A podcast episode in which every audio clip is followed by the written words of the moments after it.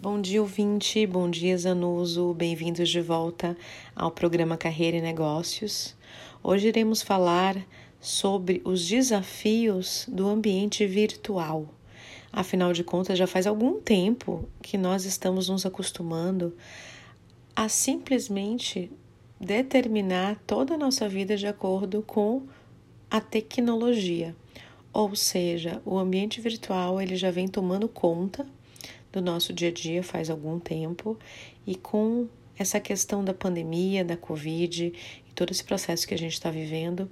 a gente tem percebido o quanto precisamos nos digitalizar semana a semana, cada vez mais.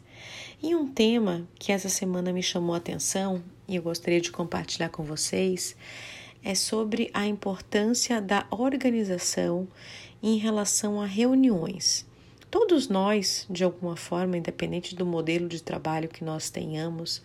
entramos hoje em dia em reuniões virtuais, através de aplicativos, enfim, através de meios que nós encontramos para conseguir nos conectar com as outras pessoas que de alguma forma não podemos ainda nos conectar presencialmente. E uma pesquisa da empresa Microsoft trouxe a urgência de determinarmos modelos de reuniões onde a gente tenha um, uma atenção em relação a um intervalo, a uma pausa. Foi visto através desse, dessa pesquisa da Microsoft que o nosso cérebro, quando nós temos reuniões seguidas, duas, três, quatro reuniões seguidas, o funcionamento dele fica mais limitado, ou seja, temos uma possibilidade de que de alguma forma o nosso resultado na segunda ou na terceira reunião ela não seja de acordo com o que a gente gostaria e que como uma máquina, porque na verdade o nosso cérebro é uma máquina, que a gente não consiga produzir da forma que a gente poderia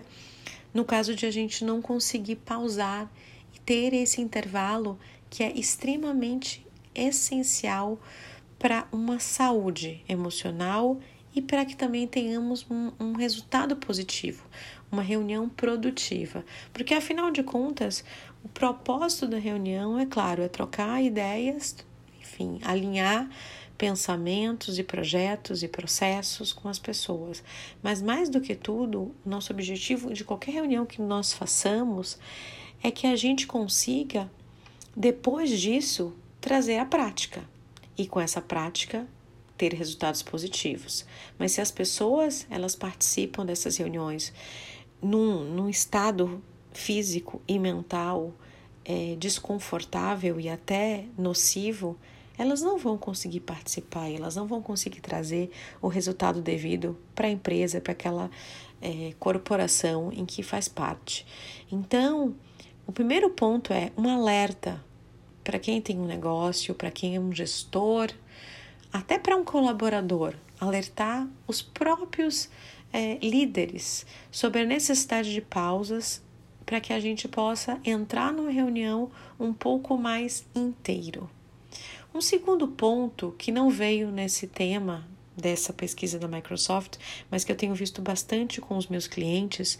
é a importância de termos reuniões mais rápidas, reuniões mais curtas e mais produtivas. Ou seja, ao invés de a gente ter aquele bando de reuniões, aquele grupo de pessoas unidos ali, conversando durante dois, três, quatro dias por semana,